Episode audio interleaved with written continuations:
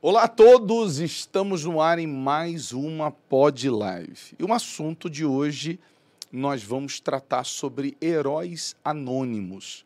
A polícia, nos dias de hoje, toda a corporação é, da polícia, corporação da segurança, forças da segurança ou até mesmo da saúde, como corpo de bombeiros, todos da, desta área, às vezes eles se empenham, se dedicam para salvar, para proteger.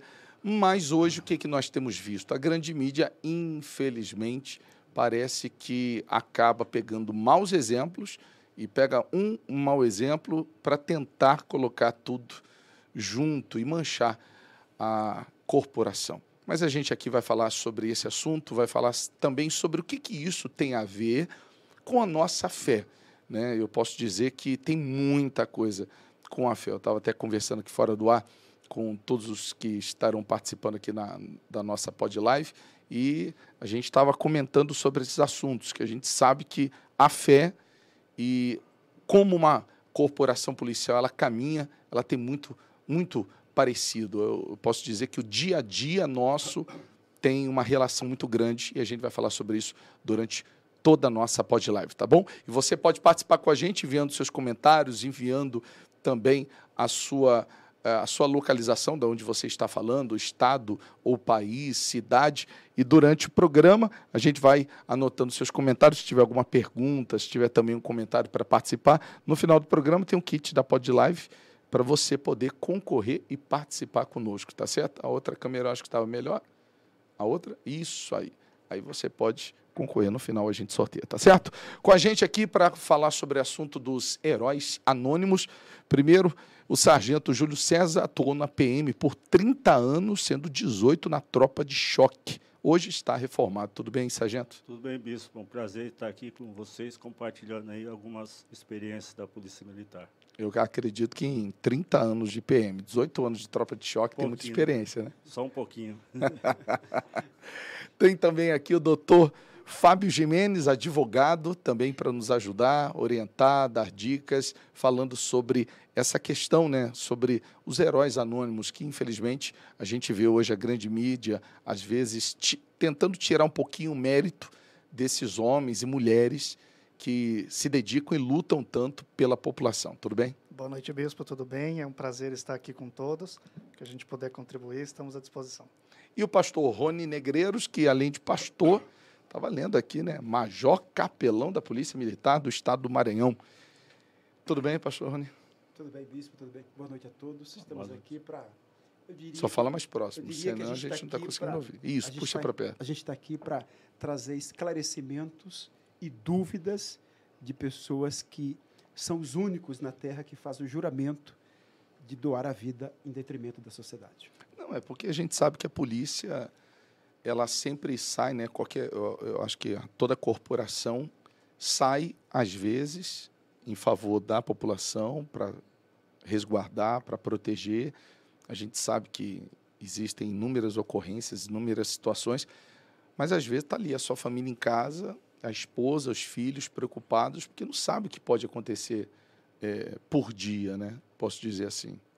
É, e outra coisa importante pontuar, não sei se já seria desde já, mas o que acontece? É, por mais capacidade técnica que tenham os servidores da área de segurança, qualquer força de segurança de um modo geral, mas eu sempre falo isso na, nas minhas palestras, nas minhas entrevistas, que são pessoas que se deparam diuturnamente com todos os contrastes sociais.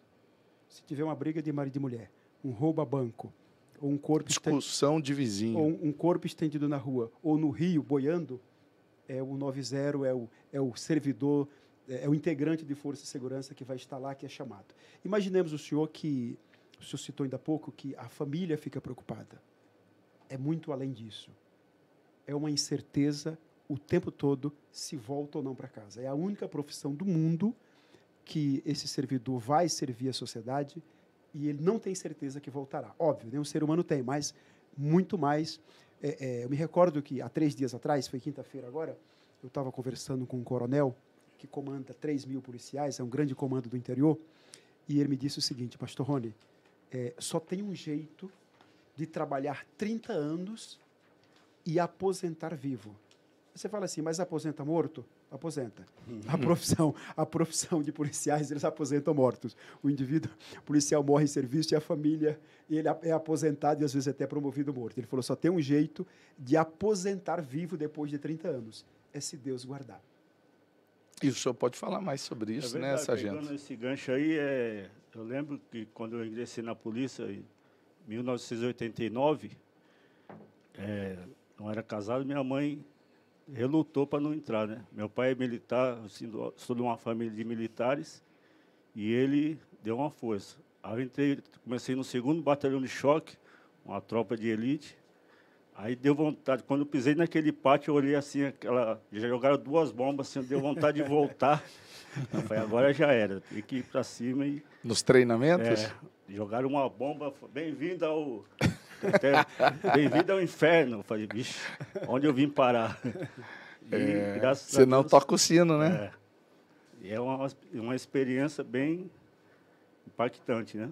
É, é, em cima do que o, o Santos está falando, inclusive eu tive a honra de servi-lo junto com ele, né, na uhum. de choque. É, eu fiquei menos tempo do que ele, ele ficou 17 ou 18 anos. 17. Eu fiquei só 12 anos e me ausentei e pedi baixa da, da, da, da corporação para ser pastor da igreja. Uma grande a escolha mais sábia da minha vida, né? Mas durante os 12 anos que eu servi lá foi um grande aprendizado.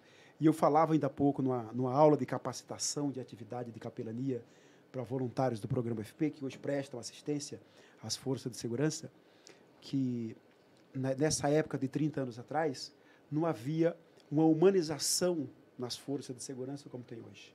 Mas hoje, mesmo havendo uma humanização, não tem espiritualidade. Não havendo espiritualidade, por mais capacidade técnica que tenham, há dificuldade de um equilíbrio emocional. Como eu falei ainda há pouco, o contraste social, a diversidade de ocorrência que se deparam, não há equilíbrio emocional que suporte ao longo dos anos. É, porque eu, eu fico imaginando, né? A mente trabalhando diante de tudo que se passa, né? Porque são questões leves, mas eu acredito que questões muito pesadas, muito impactantes para a pessoa, às vezes, chegar em casa, não poder, acho que nem contar para a esposa o que ele passou, o que ele viveu durante o dia, porque senão ele, ele passa por uma pessoa que também não tem uma estrutura, ele já ficou um pouco abalado.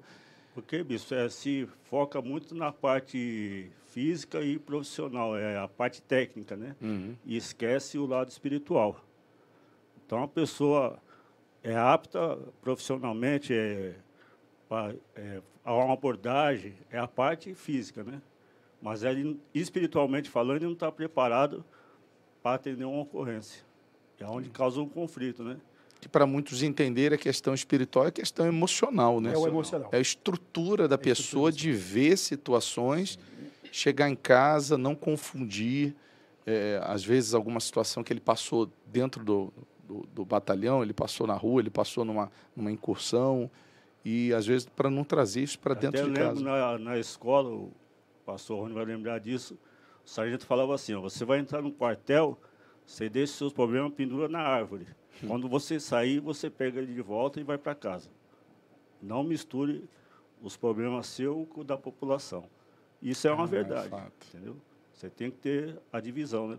É só que aí tem um fator em cima do que ele está falando que ele é humanamente impossível de ser administrado sem uma, só na teoria. Uma, né? Só na teoria. Isso na prática não funciona. Na prática é impossível ser administrado esses problemas da seguinte maneira: ele falou da capacidade técnica. É, a capacidade técnica dos policiais, diferente do que a mídia, é, alguma parte da mídia questiona, critica, fala, há uma. Às vezes você vê assim, um especialista em segurança dando uma entrevista e falando mal de um erro de uma uhum. ocorrência, digamos assim. Aí você vai ver o currículo desse especialista, que se diz especialista, ele se formou em administração de empresa e fez uma pós-graduação de dois anos na área de segurança. E aí está lá, porque de fato ele é especialista porque ele fez especialização. Mas essa mesma mídia, por que, que não entrevista um coronel que trabalhou 30 anos e fez uma graduação um mestrado para ser oficial superior e um doutorado para chegar a coronel. E fora o dia a dia, é, né? É, aí, aí, olha só, são somados 30 anos de prática com a formação. Vou falar da polícia que eu servi e o que o Santos também serviu. A Polícia Militar de São Paulo, o posto de coronel é obrigatoriamente ser composto por doutorados em segurança pública, em ciências policiais.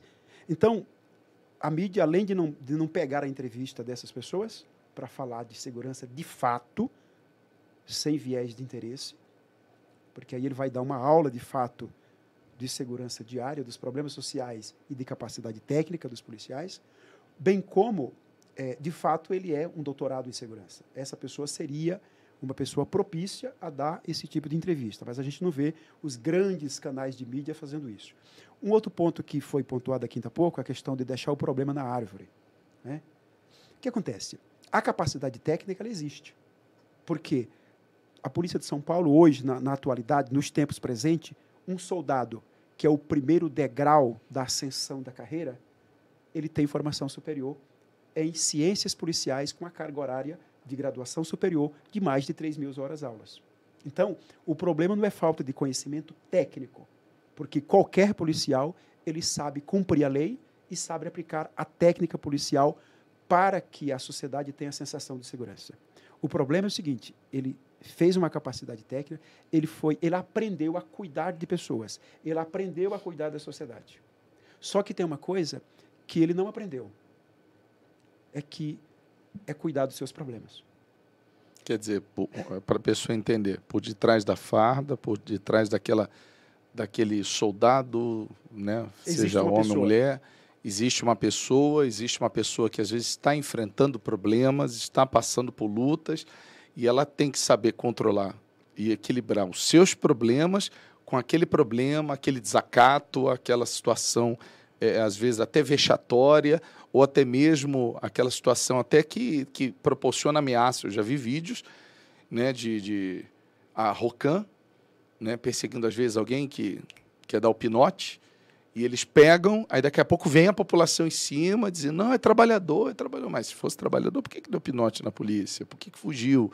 Por que, que tentou né, se esconder em, em determinadas situações? Então a gente vê que é, é uma soma de fatores que bombardeia o emocional e o espiritual de uma, um agente é, o, o, das o forças policiais. O emocional de ele se sentir impotente diante dos problemas pessoais. Só imagina o seguinte: o policial é treinado para prender pessoas que infringiram a lei. E ele cumpre o seu turno de trabalho muito bem. E quando ele chega em casa, ele se depara com o infrator da lei dentro de casa. Você imagina uma situação dessa, hum. onde o filho do policial se tornou infrator da lei, se tornou um ladrão, digamos assim. Uhum. E aí, como é que ele vai administrar esse problema que está dentro de casa?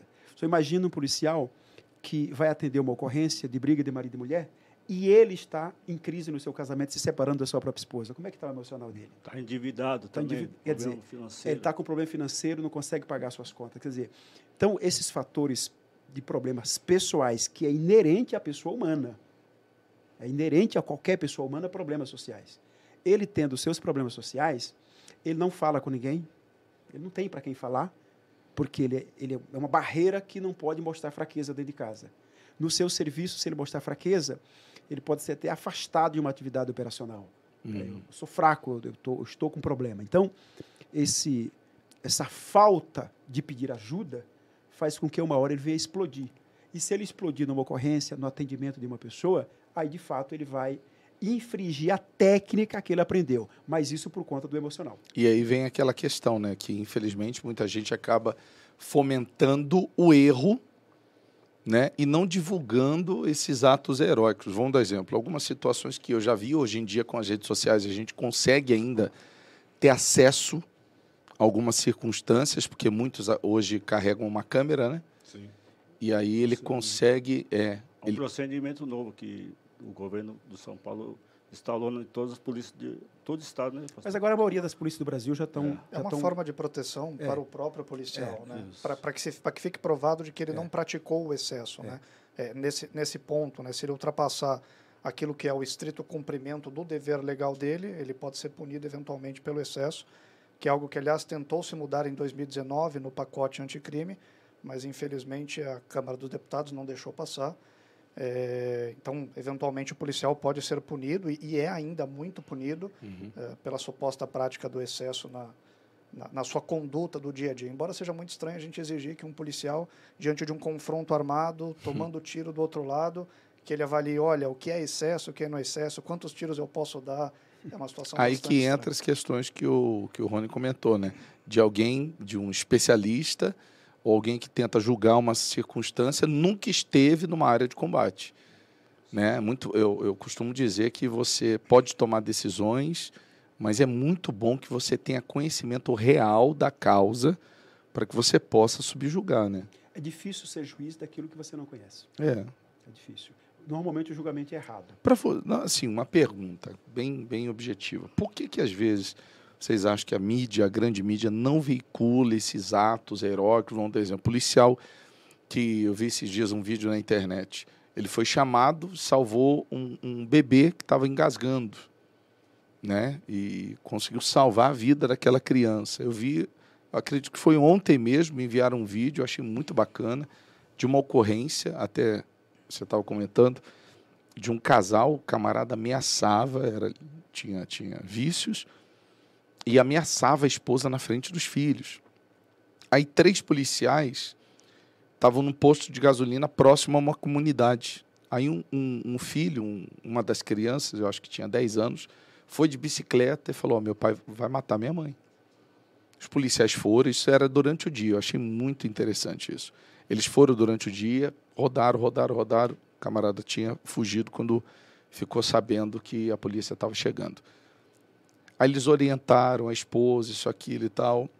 Só que aí eles mantiveram contato com alguém da comunidade para saber que hora que ele voltaria. Ele voltou, eles voltaram lá, quer dizer, houve essa preocupação, porque tem os horários, né? olha, o meu, meu turno vai até 18. Então, depois das 18, se acontecer alguma coisa naquela comunidade, o outro turno vai ter que atender. Não, eles, eles voltaram, pegaram o, o contato, voltaram na comunidade, não esperaram ninguém ligar assim para para o 90, para uma emergência, não esperaram uma situação se agravar e conseguiram prender o, o marido agressor e com vícios, tal, as crianças chorando, desesperadas, orientaram, acalmaram a mulher. Eu vi, eu vi o vídeo, achei muito bacana, porque você vê uma preocupação, uma responsabilidade por uma situação que eles sabiam que ia se agravar se eles não tivessem ali para dar um apoio, né? E que fizeram até para mais, né? Vamos dizer Então, assim, fizeram né? até mais, foi isso que eu vi. Eles foram além daquele do, do, do comum, eu acredito. De... E a pergunta que o senhor fez é que isso aí não é interessante para para as pessoas no todo, em geral, né? Não, não dá mídia isso aí. O cara fez esse, esse trabalho, o trabalho passou do horário, investigou, isso aí não vai chamar atenção. Vai chamar atenção se fosse lá, batesse no, no rapaz e. Aí, assim, ó, o policial ali fez aquilo ali, para que exagerou naquele ato. Eu digo eu, na tropa de choque, a gente trabalhava em praça esportiva, trabalhava com torcida Mancha Verde, aviões da Fiel. E às vezes entrava em três policiais numa torcida de mais de 500 pessoas e para tirar um, uma pessoa que estava causando um, um, distúrbio ali. O senhor entrou quando? Em 89. 89.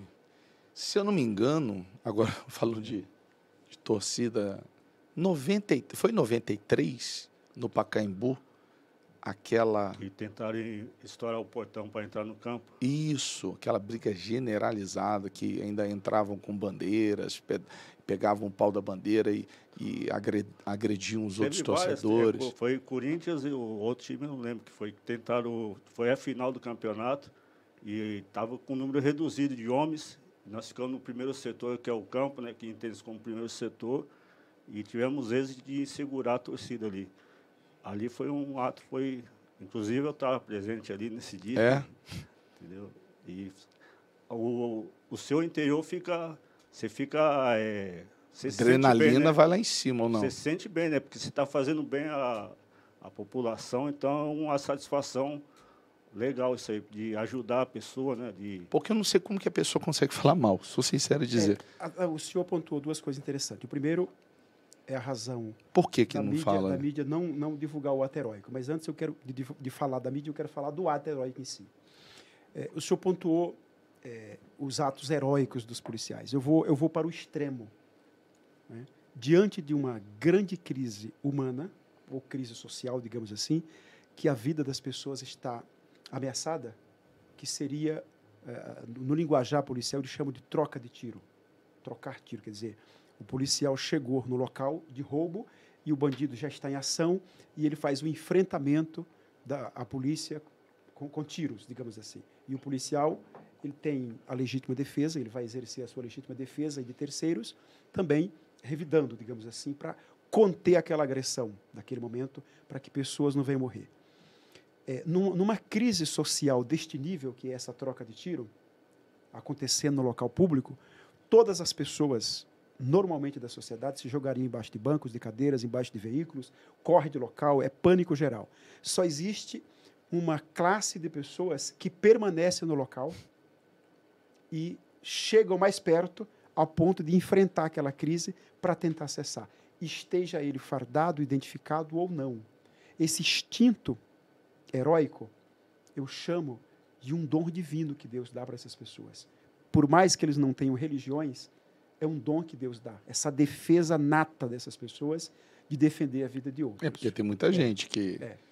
ouvir um barulho mais forte já, é, já, é, o primeiro a correr. É o primeiro a correr. Então, Parece gato, né? Já viu gato? É, é o gato e o cachorro, né? Cachorro, é rapaz, o gato ouviu alguma coisa, rapaz, ele já tem um plano de fuga. Um plano de fuga já. E tem a né? preocupação de não atingir a pessoa que não tem nada a ver com o tiroteio, para atingir é. o brilhante. O vagabundo ele vira e atira a esmo.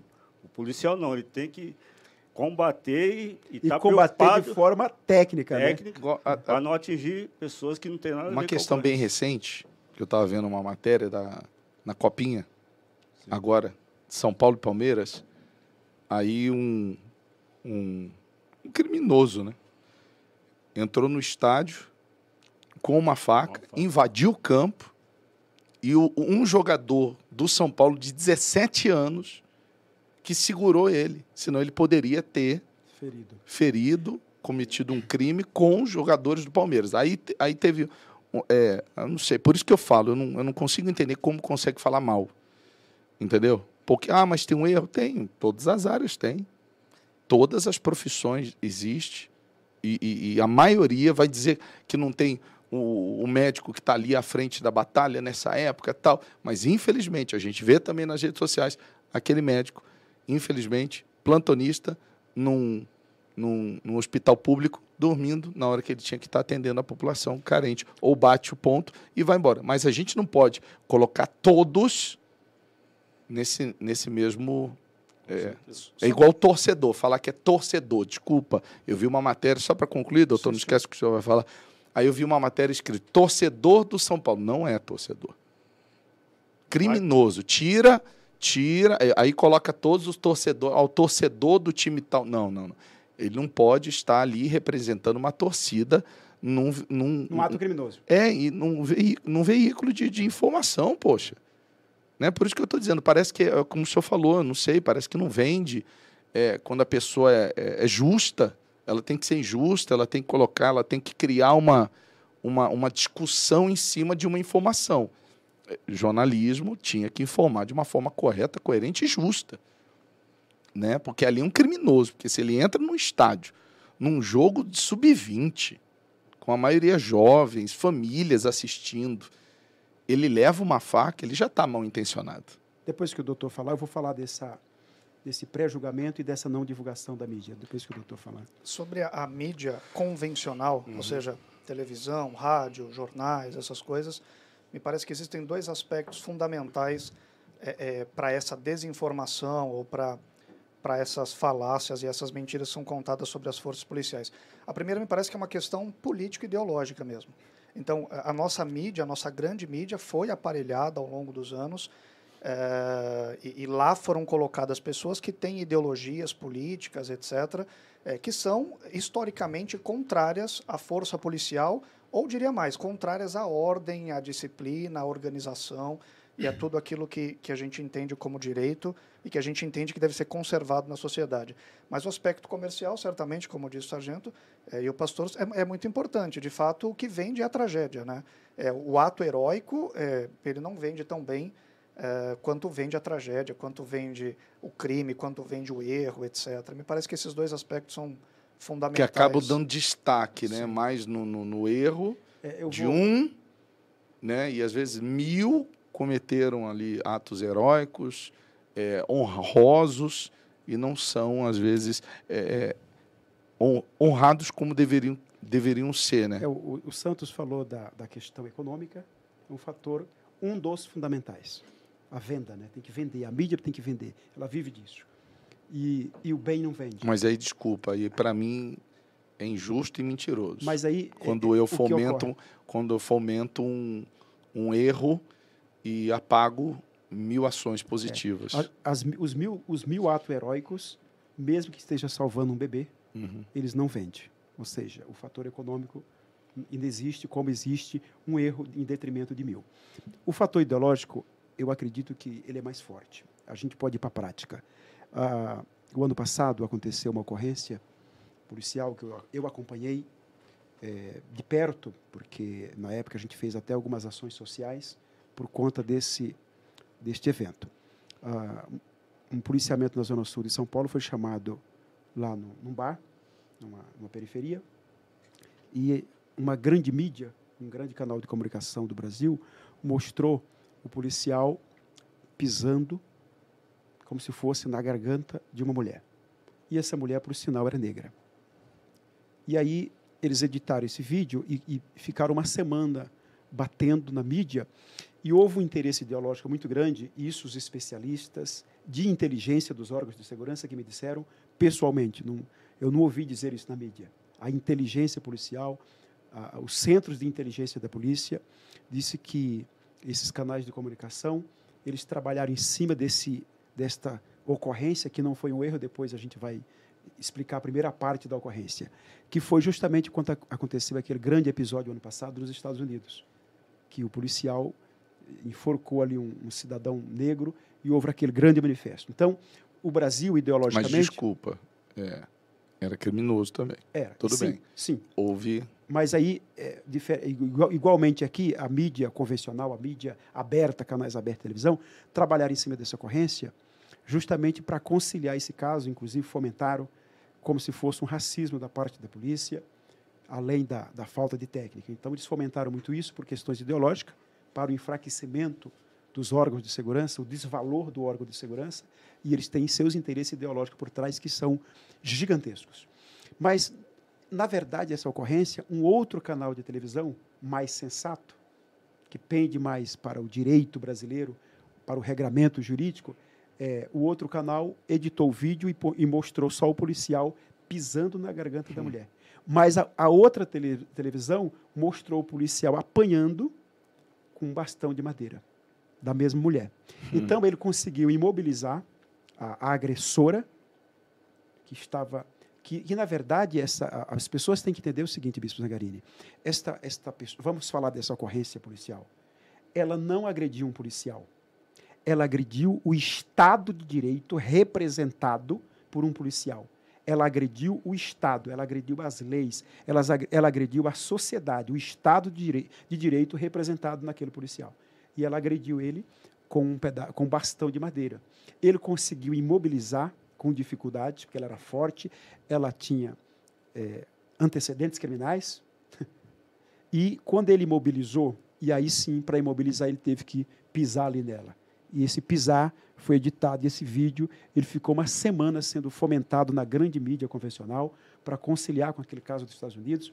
Isso traz um enfraquecimento do aparelhamento de, dos órgãos de segurança. Minha esposa sempre fala isso para mim, fala, amor, toda história tem um contexto. Né? Às vezes a pessoa fala, fez isso, mas tudo bem.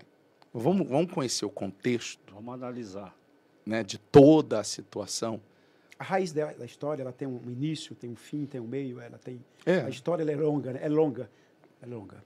E nesse caso a gente acompanhou de perto e é, é assim, é, que o senhor falou ideologicamente, doutor, é triste você ter uma sociedade corrompida por essa ideologia e você ter uma outra parte da sociedade desinformada de informações reais, que é o que a gente está tentando fazer aqui neste momento aqui, mostrar uma história por completo. Eu tenho, bispo, nenhum nem dois. Tenho vários amigos que estão no, no leito paralítico, ajudando, um, combatendo um crime, foi alvejado E não tem um amparo nenhum.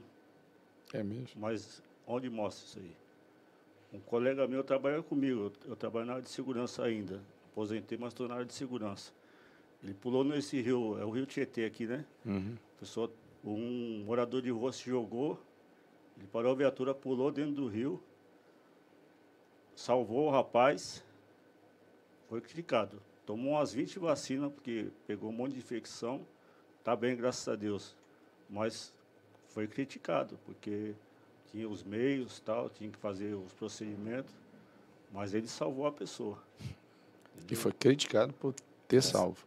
Entendeu? Então, quer dizer, é, o que vale é quando o, que o pastor falou, quando pisa na, no pescoço da mulher, mas não sabe o que foi, na torcida, o que causou aquela briga na torcida. Na verdade, eles não querem saber mesmo, né? É, é, a questão ideológica, como o pastor Rony falou, é tão forte que não importa. Não importa o contexto, como o senhor disse, não importa o porquê.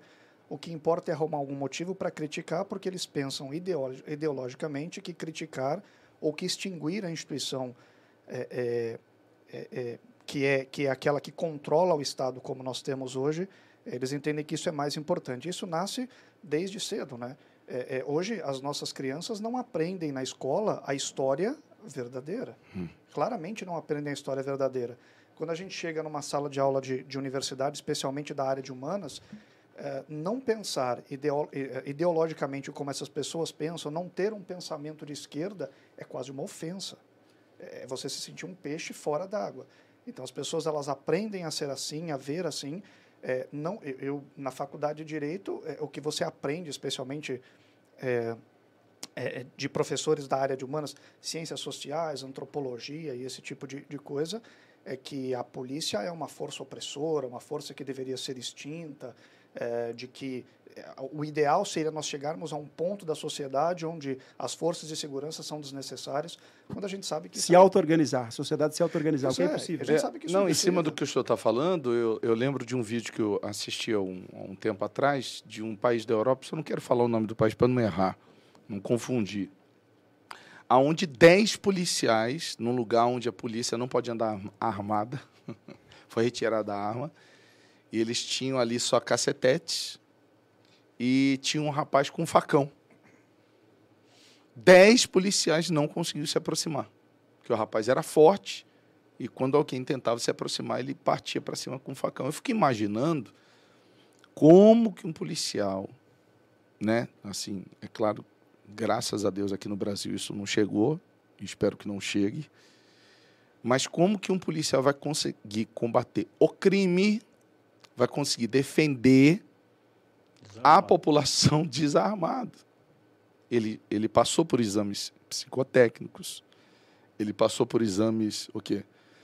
É, exames de, de é, treinamento. A, a primeira, pra... ele, é, falando do treinamento, só para cortar o senhor, para esclarecer esse ponto da capacitação, é, os últimos concursos que teve para a Polícia Militar de São Paulo, e vou colocar para soldado e não para oficial, normalmente disputam de 200 a 300 pessoas para uma vaga. Isso na prova escrita de ah. conhecimentos gerais, que já é exigido no ensino médio. Então, você imagina, um concurso público que 300 pessoas concorrem a uma vaga para passar, passou um. Então, dos concorrentes, esse um já superou 300. Ou seja, ele já, já está na frente de muita gente da sociedade em termos de capacitação de conhecimento, de conhecimentos gerais. Aí ele vai para uma prova, para uma avaliação psicológica, para avaliar o seu emocional, aonde muita gente também é reprovada. Então, isso para o ingresso da formação continuada, para fazer o curso, a, a academia de formação técnica em ciências policiais. Ele já passou por essa capacidade de exames. Ou seja, se nós fiz, essa avaliação, bispo, já coloca o policial antes de iniciar a sua formação na frente de uma grande parcela da sociedade. Daí porque a nossa polícia é uma das mais preparadas do mundo.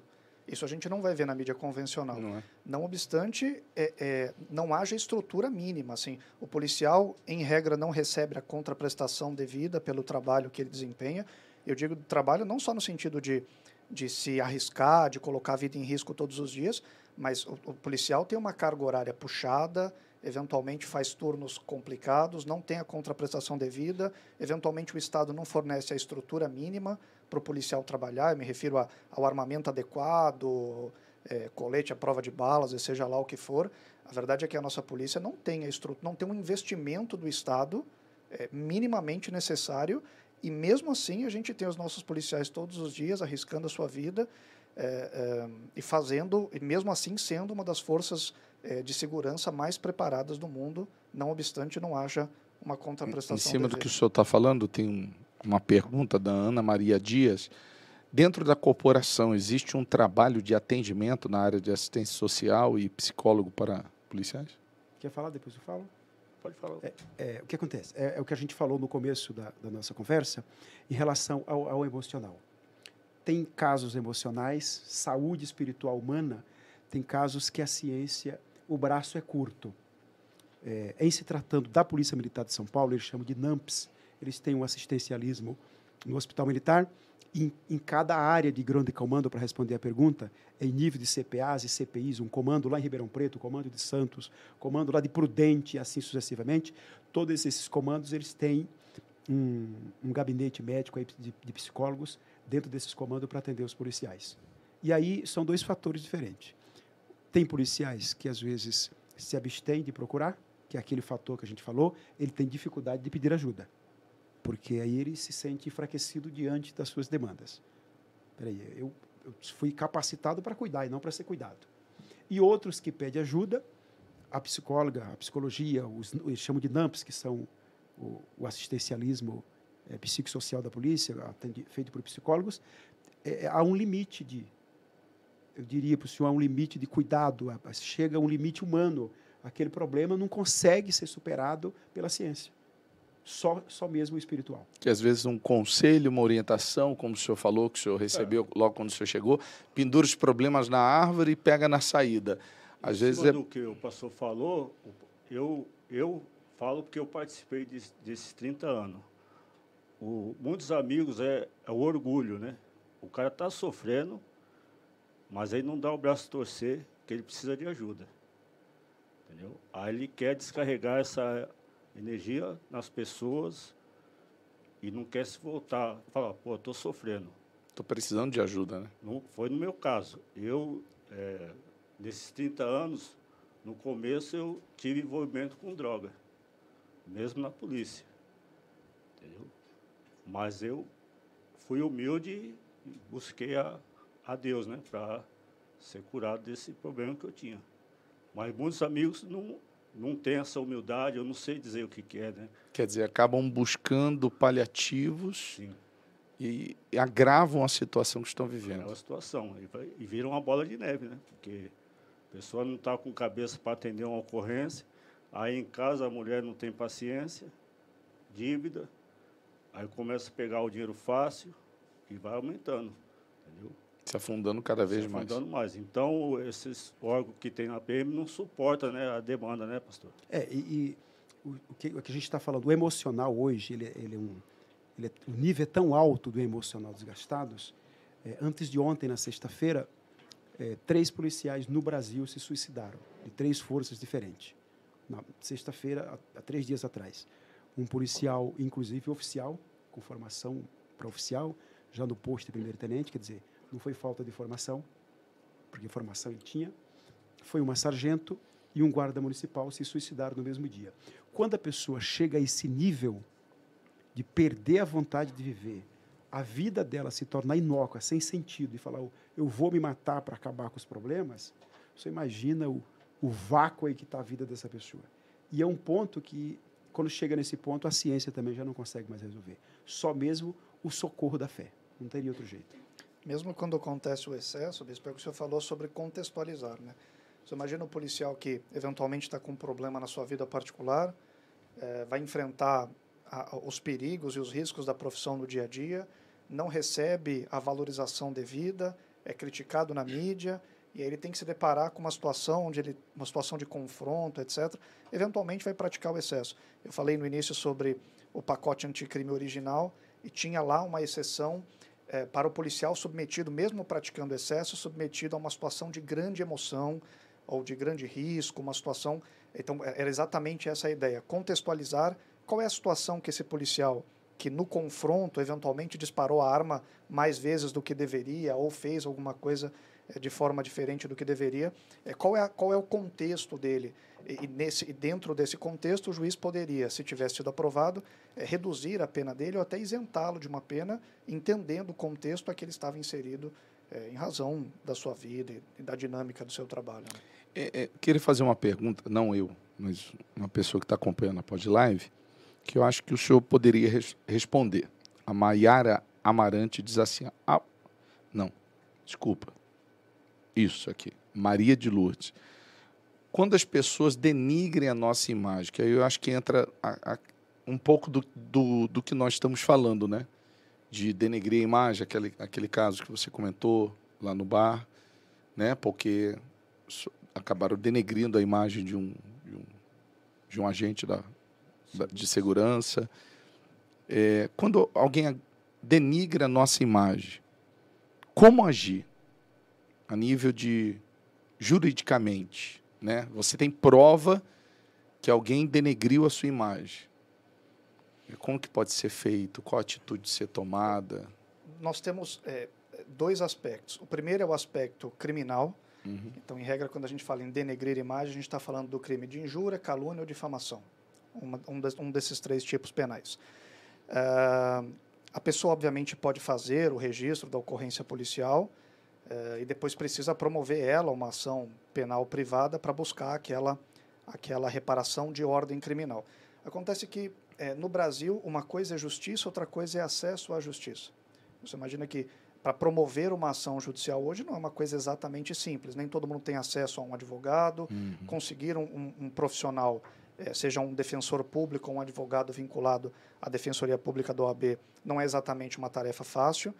É, então, talvez assim esses crimes não sejam tão punidos, porque, não obstante a pena seja praticamente irrisória, em regra o que se faz é assim: é, eu cometi um crime de, de, de calúnia ou de difamação contra o pastor Rony. Em regra, o que o juiz vai fazer é me colocar sentado na frente dele e tentar fazer uma, uma, uma, composição entre a gente, fazer com que eu peça perdão para o pastor Rony. Conciliação. Uma conciliação. e esses crimes acabam não sendo punido como, punidos como deveriam. Sobre o aspecto civil, a pessoa sempre pode pedir uma reparação por conta da imagem dela ter sido afetada e até pedir, é, procurar formas de fazer cessar aquela. Imagina que é, é um vídeo que continua na internet, etc. Acontece que a internet é uma terra é uma terra de ninguém, né, Bispo? Então, é, é, é, possível hoje retirar um vídeo das redes sociais? É praticamente impossível. Buscar a reparação hoje para um crime con de, contra a imagem da pessoa é, é, algo, infelizmente, não é, não é uma realidade Agora, no Brasil. Eu quero falar algo interessante. As polícias, de um modo geral, não só a de São Paulo, mas todas as polícias militares, federal e civil, de um modo geral, elas se organizaram contra esse tipo de, contra, de, informação errada, uhum. que o mundo hoje chama de fake news. Vamos pontuar o caso dessa ocorrência que eu citei.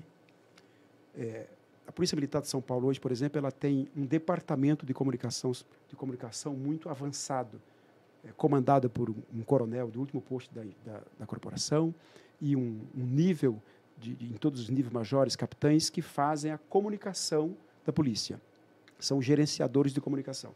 São, é um órgão de comunicação que a polícia criou. Então, diante de, de, uma desinformação, a polícia vai colher informações corretas. Ela hoje ela posta vídeo nas suas páginas através dessa comunicação, esclarecendo aquele fato, esclarecendo que a notícia não é do jeito que está. Ou seja, a polícia ela criou essa, esse departamento de comunicação como defesa, defesa da sua imagem. Ela vai divulgar aquilo que de fato é correto. E é óbvio, os canais de comunicação de todos os aspectos, seja televisivo, rádio, ou imprensa escrita ou falada ou rede social, que são, eu diria para o senhor, defensores da lei e da ordem, vão divulgar essa notícia correta depois de apurada e já divulgada pela própria polícia. Por quê? Todas as, as ações de integrantes do Estado, de servidores públicos, obrigatoriamente têm que ser regido por lei. A polícia não pode trabalhar fora da lei.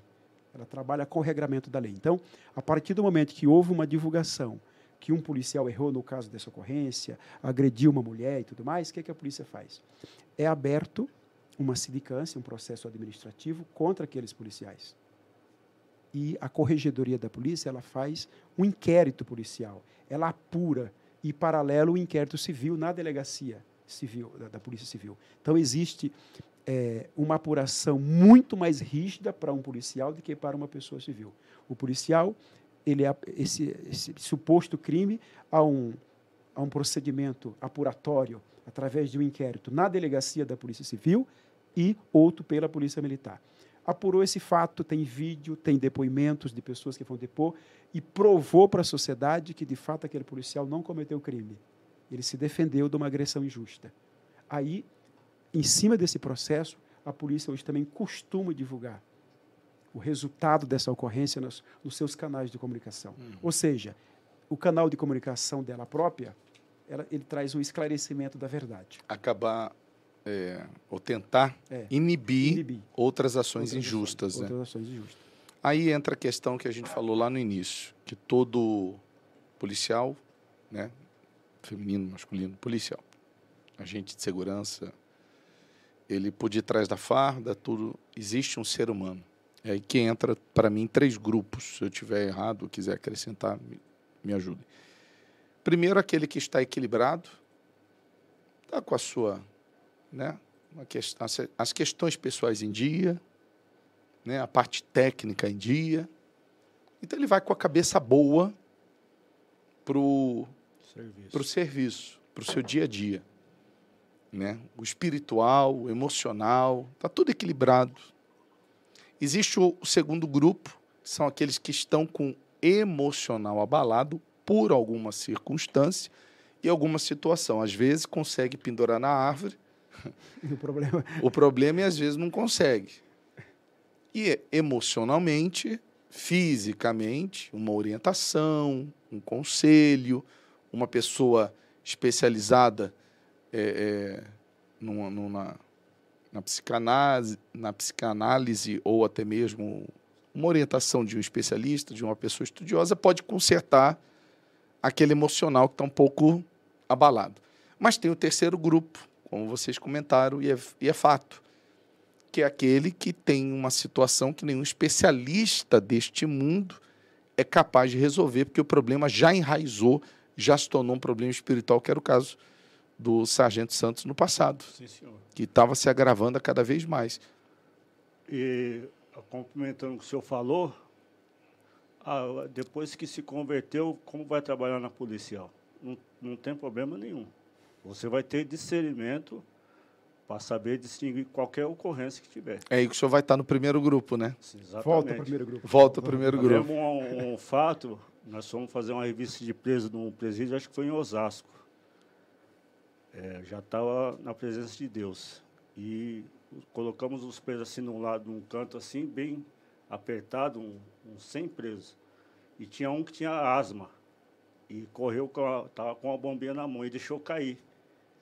Então ficou o meu colega aqui, o aparelhinho no chão e ele pedindo, né? Oh, posso pegar? Aí meu colega viu, o quê? E, e quebrou o aparelho do cara. Aquilo ali me, me desmontou. Falei, meu, por que, que você fez isso? Eu não estou te entendendo, neguinho. Me chamar de neguinho. Tá com dó? Aí eu vi que aquilo já não dava mais para mim. Entendeu? Logo em seguida eu fui transferido, fui trabalhar em outra unidade.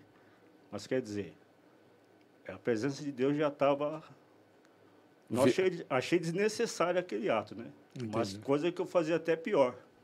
Entendeu? Então, houve é, essa mudança houve no essa emocional, mudança, no espiritual, houve esse equilíbrio, né? Isso. Eu posso dizer que o Espírito Santo, quando ele entra, ele conserta aquilo que está em desequilíbrio. A gente vê, às vezes, certas questões, brigas de casais, família, algum tipo de crime, que a gente olha assim e a gente fala, poxa, a ausência de Deus gera um conflito desnecessário se a pessoa tivesse. Aí já tinha policiais que ia trabalhar comigo na viatura. Não, vou trabalhar com o neguinho que quando ele está com ele não acontece nada.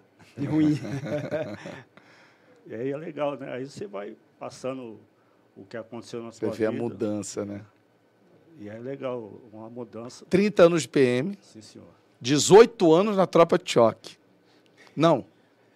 Mas para falar, pegou em arma, entrou em presídio, mas aqui ficou nervoso. É, é a primeira experiência. Né? Não é a primeira vez, Sargento? Primeira vez.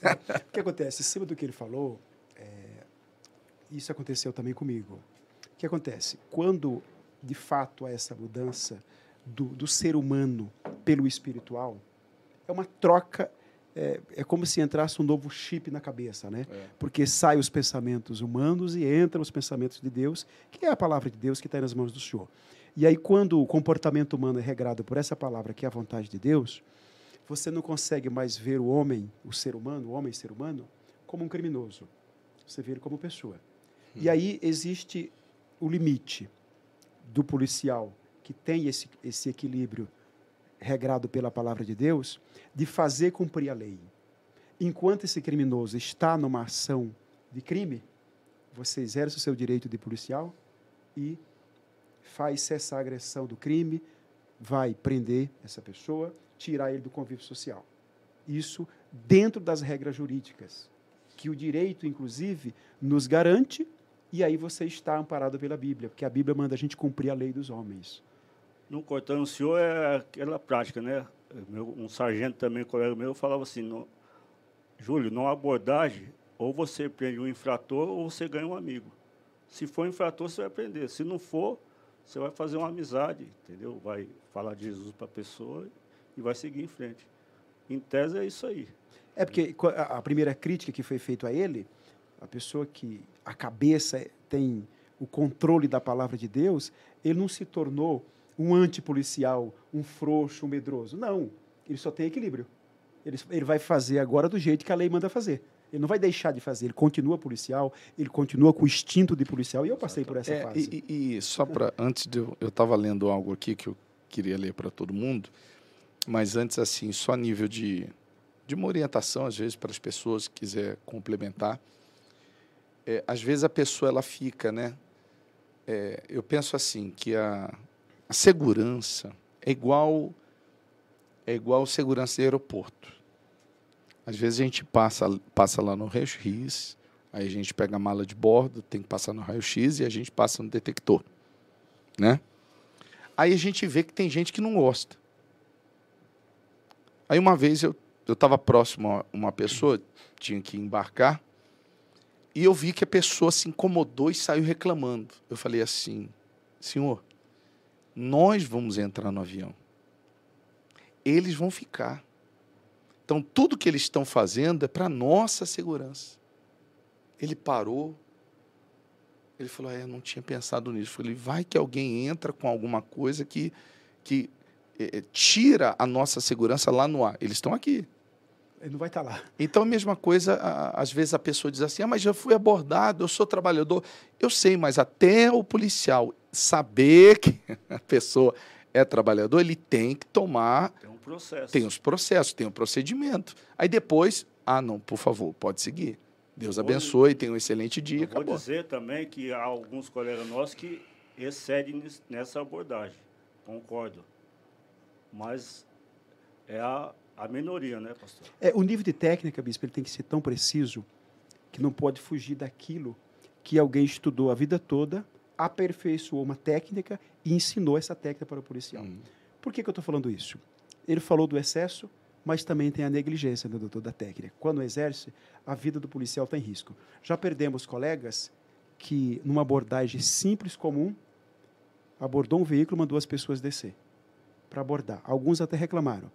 E aí o policial viu que até então aparentemente não tinha nada. O policial vai lá, de corpo aberto, digamos assim, não aplicou, não aplicou a técnica que ele aprendeu e vai lá com a chave do veículo e abre o porta-mala e tomou um tiro na cara e morreu. Tinha um ladrão escondido no porta-mala. Então, eu dei esse exemplo porque já aconteceu na história das polícias. Então, assim, a técnica ela tem que ser, numa abordagem policial ou no dia a dia, ela tem que ser aplicada no limite da técnica e da lei do começo ao fim. Se houver o excesso, o policial ele vir, ele sai do, do policial para o crime, ele virou um criminoso. Se ele negligenciar, a segurança dele, a vida dele está em risco. E, é, pra... o procedimento, bispo, é, é para que a, a, primeira vida que seja protegida, protegida é a dele. seja justamente a do policial. É, a gente sempre fala de excesso, de pessoas que eventualmente morrem em, em operações policiais, mas a gente não pode perder de vista que morrem mais policiais por praticarem erros no procedimento do que eles acabam provocando a, a morte de alguém por, por tais erros. Então, geralmente, quando o policial ele erra na técnica, quem costuma pagar com a vida é ele. É ele mesmo. É só um dado que eu, que eu também vi essa semana. 20, em 26 anos, diminuiu, né? houve um aumento de pessoas com porte, porte de arma. Sim. E, e o, o número de crimes em 2021 diminuiu do que o que foi o último dado de 26 anos atrás. Então quer dizer que muitas pessoas buscaram uma segurança, né? E muita gente acha que é, é só ter arma. E a gente sabe que não é isso. Não. Que tem o exame psicotécnico, é, que é o psicológico, tem o treinamento. É igual, tira, é, é igual tirar a carteira de carro. É. Ninguém sai dirigindo, a pessoa tem que passar por exames, tem que fazer o teste, tem que fazer a prova, tem que fazer o psicotécnico, tem que fazer as aulas práticas, né? tem a teórica, tem a prática, quer dizer, para depois ela ter a sua carteira, ser habilitado. Então a gente vê que a, a segurança, de alguma forma, ela tem crescido e a violência diminuído nesses últimos anos. Mas o que eu gostaria de falar agora está aqui em 2 Timóteo capítulo 2, versículo 3. Diz assim: Tu, pois, sofres aflições como um bom soldado de Jesus Cristo. Por isso que eu falei que tem tudo a ver, né? Porque o, o policial, um soldado, né, do, em busca da, da, da, proteção da população, da sociedade, para salvaguardar todos. Mas aquele que está em Cristo Jesus, ele diz assim: você também vai sofrer, porque é aquilo, tudo que a gente falou do heroísmo, da mídia, às vezes, fomentar o erro de um, o erro de outro, esquecer a, a parte correta de milhares, que a gente acha injusto. Então, eu posso dizer que aqueles que entregam, que colocam a sua vida nas mãos do Senhor Jesus, que querem servir ao Senhor Jesus de alguma forma, também têm as suas aflições como um bom soldado de Cristo, porque muita gente acha que entregar a vida ao Senhor Jesus, permanecer firme, falar dele, é, é, uma, é um conto de fadas. É aquele mar de rosas. A gente sabe que também tem as nossas guerras e lutas. E diz assim, que aí entra também no assunto que a gente comentou no início. Ninguém que milita, quer dizer, ninguém está no meio de uma batalha, no meio de uma guerra, se embaraça com negócios desta vida que aí entra a questão da árvore, né? Pendurar na árvore o problema. Eu não posso ir para uma guerra envolvido com outras questões. Eu tenho que estar focado naquilo que eu estou fazendo, a fim não se não se embaraça com o negócio desta vida, a fim de agradar aquele que o alistou para a guerra. Forte. Né? Então, a gente tem que estar focado, a gente tem que entender. Eu, eu penso que o policial, todos os dias, quando sai, coloca a sua farda, ele sai, às vezes até a paisana, ele está vigilante, ele está olhando para todos os lados. E espiritualmente, o texto sagrado aqui em Timóteo está tá nos ensinando a fazer da mesma forma. Quer dizer, se eu quero agradar o meu Deus, aquele que me alistou para essa guerra espiritual, eu tenho que estar tá vigilante, eu tenho que estar tá atento, eu tenho que entender que eu vou sofrer como um bom soldado, quer dizer, eu vou entender que aquilo ali é uma preparação para outras guerras maiores ainda que virão e que eu não posso, em nenhum momento, estar preocupado de tirar minha atenção dessa luta, essa guerra espiritual diária que a gente vive. Porque eu vejo muitas pessoas, você falou de soldado que perdeu a vida, outros que estão né, um, paralíticos, e a gente vê que muita gente perde a fé no meio da caminhada, dessa guerra espiritual, por conta disso. Porque se preocupou, tirou o foco da, da vida com Deus e acabou se preocupando com outra coisa, tirou o foco da, das lutas espirituais e acabou, né, a, a, eu posso dizer que amolecendo. E por conta disso, infelizmente, essas pessoas têm perdido a fé, têm perdido a força, essas pessoas têm perdido o ânimo. Às vezes a pessoa diz assim: Poxa, mas eu, eu, eu não sei, eu não, eu não tenho a mesma força do início. Mas se analisar, no início ela orava mais, ela lia mais a Bíblia, quer dizer, ela estava mais preparada é, é, para os, os, os, os, inimigos, os, os inimigos, nossos adversários diários. A gente tem que entender o seguinte, que no contexto bíblico e também na prática da nossa vida, é, as pessoas que fazem bem, tem hora que dá a impressão que está nadando contra a maré. A verdade é. é essa. A gente citou o caso dos policiais, o senhor pontuou muito bem, mas por que o fake news? Por que, que divulga mal? Por que, que não divulgo o ato heróico? Essa, existe algo muito maior por trás de tudo isso que é espiritual. No primeiro momento a gente falou de ideologia, a gente sabe que tem os seus interesses, mas a causa maior ela é espiritual. Podemos pontuar um caso bíblico. O apóstolo Paulo ele era um perseguidor de igrejas, de quem cria em Cristo, né, dos cristãos. E a partir do momento que ele se alistou para a guerra espiritual, ele se converteu e falou: Agora eu sou um soldado de Cristo. Começou a ser perseguido. Ele começou a ser perseguido, ele perdeu os amigos. Uhum. De imediato já perde os amigos. Os soldados, propriamente também do campo de batalha da segurança, da segurança de modo geral, quando se alistam para serem policiais, quando são aprovados em concurso e entram na polícia, eles perdem os amigos de infância, porque eles precisam ser um fiscal da lei, precisam, é, eles precisam ser mais sigilosos, vigilante com pessoas que andam do mesmo, do mesmo modo que é o soldado da guerra espiritual. No caso, eu citei o apóstolo Paulo. Ele se tornou o inimigo de quem fazia o mal, porque agora ele está fazendo bem. A verdade é esta. E aí ele tem que fazer o quê, então? Já que fazer o bem, eu vou estar exposto a esta guerra diária. Existe um alimento para isso, né? Porque a causa é maior, a causa é espiritual. A causa é o reino de Deus, né? E aí tem que se alimentar todo dia para que possa vencer a guerra e só vence no dia que a gente parte para outra. É uma vida de sacrifício, né, bispo? Entendeu? Dia a dia, eu falo com meus companheiros aí na área de segurança, é uma vida de sacrifício, mas no final, até o que é para dar errado, dá certo. É, copiou a minha frase do Congresso. Né? Mas é assim mesmo. Mas é não, mas é assim mesmo. A gente tem que entender quando a Bíblia fala de galardão, galardão é recompensa. É prêmio, né? É, a Bíblia, a Bíblia, você vê que no final, né, próprio apóstolo Paulo combatiu o bom combate, completei a carreira é, tudo, proposta, guardei a fé. Né? Termos é, militarizado aí. De, porque de era um soldado de era Cristo. Soldado de Cristo é. O próprio, próprio texto sagrado em Apocalipse fala, o vencedor da liei, quer dizer, é, para vencer eu tenho que estar no meio de um, de um, de, de um campo de batalha, apagaram aí. É. A luz do cenário. Alguém encostou em alguma coisa aí. Hã? É para terminar? Hã? Acendeu. É, foi o pastor André. Aí, aí o que acontece? Então, o que, o que acontece? O que, que a gente vê? Eu acho que acender é errado, né?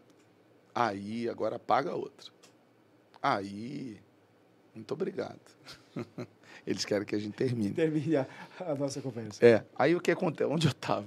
Não, você falou dessa, Não, dessa batalha que fala, que. É, fala ao vencedor, ao vencedor, dali é a coroa da vida, né? a pessoa vai ter o galardão. Então, vamos dar exemplo. É uma, é, é, é uma caminhada com muitas batalhas, com muitos espinhos, com muitas guerras. E é isso que a gente tem que entender.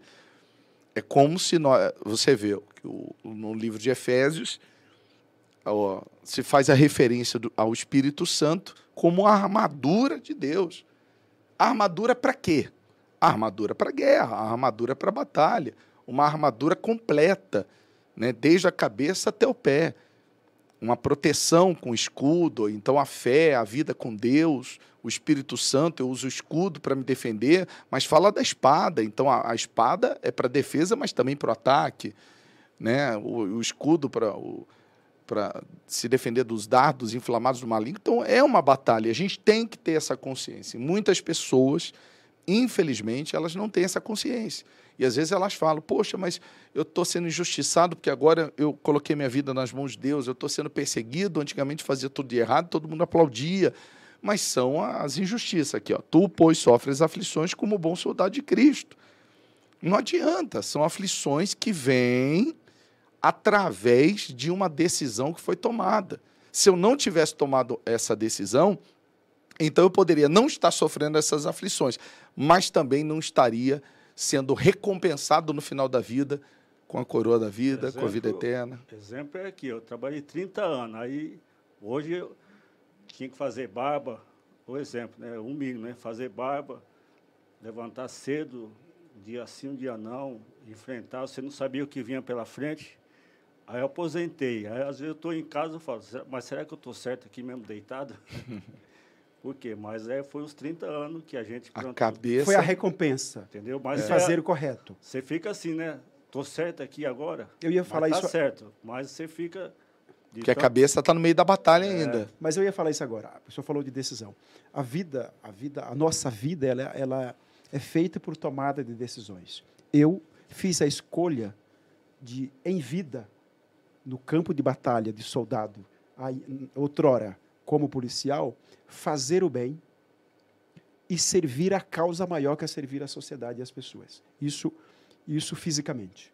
Ou seja, eu optei por isso. Muita gente, muitos colegas de trabalho que optaram por continuar naquela profissão e fazer errado hoje estão presos, perderam a liberdade. Ou seja, a tomada de decisão de fazer o bem tem a luta, mas haverá uma recompensa. Ele acabou de falar de uma recompensa. Ele se converteu a Cristo, na carreira de policial ele fez o bem, aplicou a lei, fez o que era para fazer. A recompensa hoje é como o coronel falou: só Deus para guardar, aposentar vivo. Ele conseguiu, então a recompensa já veio. E na luta do soldado de Cristo, a recompensa é por uma causa muito maior, é por uma vida eterna, é para morar num paraíso. E além daqueles que de morar no paraíso, Deus ainda fala de premiar, né? Além de nem precisaria premiar, porque morar no paraíso já estaria bom demais. Já é um, bom, já, já, um já, já seria o suficiente. Mas para isso tem um caminho a ser trilhado, que é ser soldado, é se alistar para a guerra, né? E essa guerra vencê-la dia após dia. Ou seja, tomar decisão de fazer o que é correto vale a pena. E todos os dias a gente tem que estar pronto para essas lutas e batalhas que virão. Tá certo? Curtiu o conteúdo, curtiu a nossa pod live?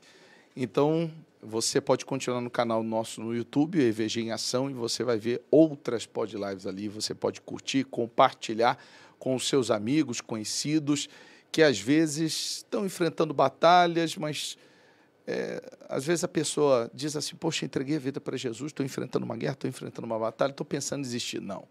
Combate o bom combate. Complete a carreira que lhe foi proposta. Não foi à toa que você conheceu o Senhor Jesus, pode ter certeza disso. E como que você vai ter forças para combater? Essa preparação vem da, de você ter intimidade, comunhão com Deus. Você ir à igreja, ler a Bíblia, orar, jejuar, ter comunhão, intimidade com Deus. Então ele vai estar mantendo você firme, de pé, forte, com uma estrutura sólida todos os dias da sua vida, tá certo? Obrigado, Rony.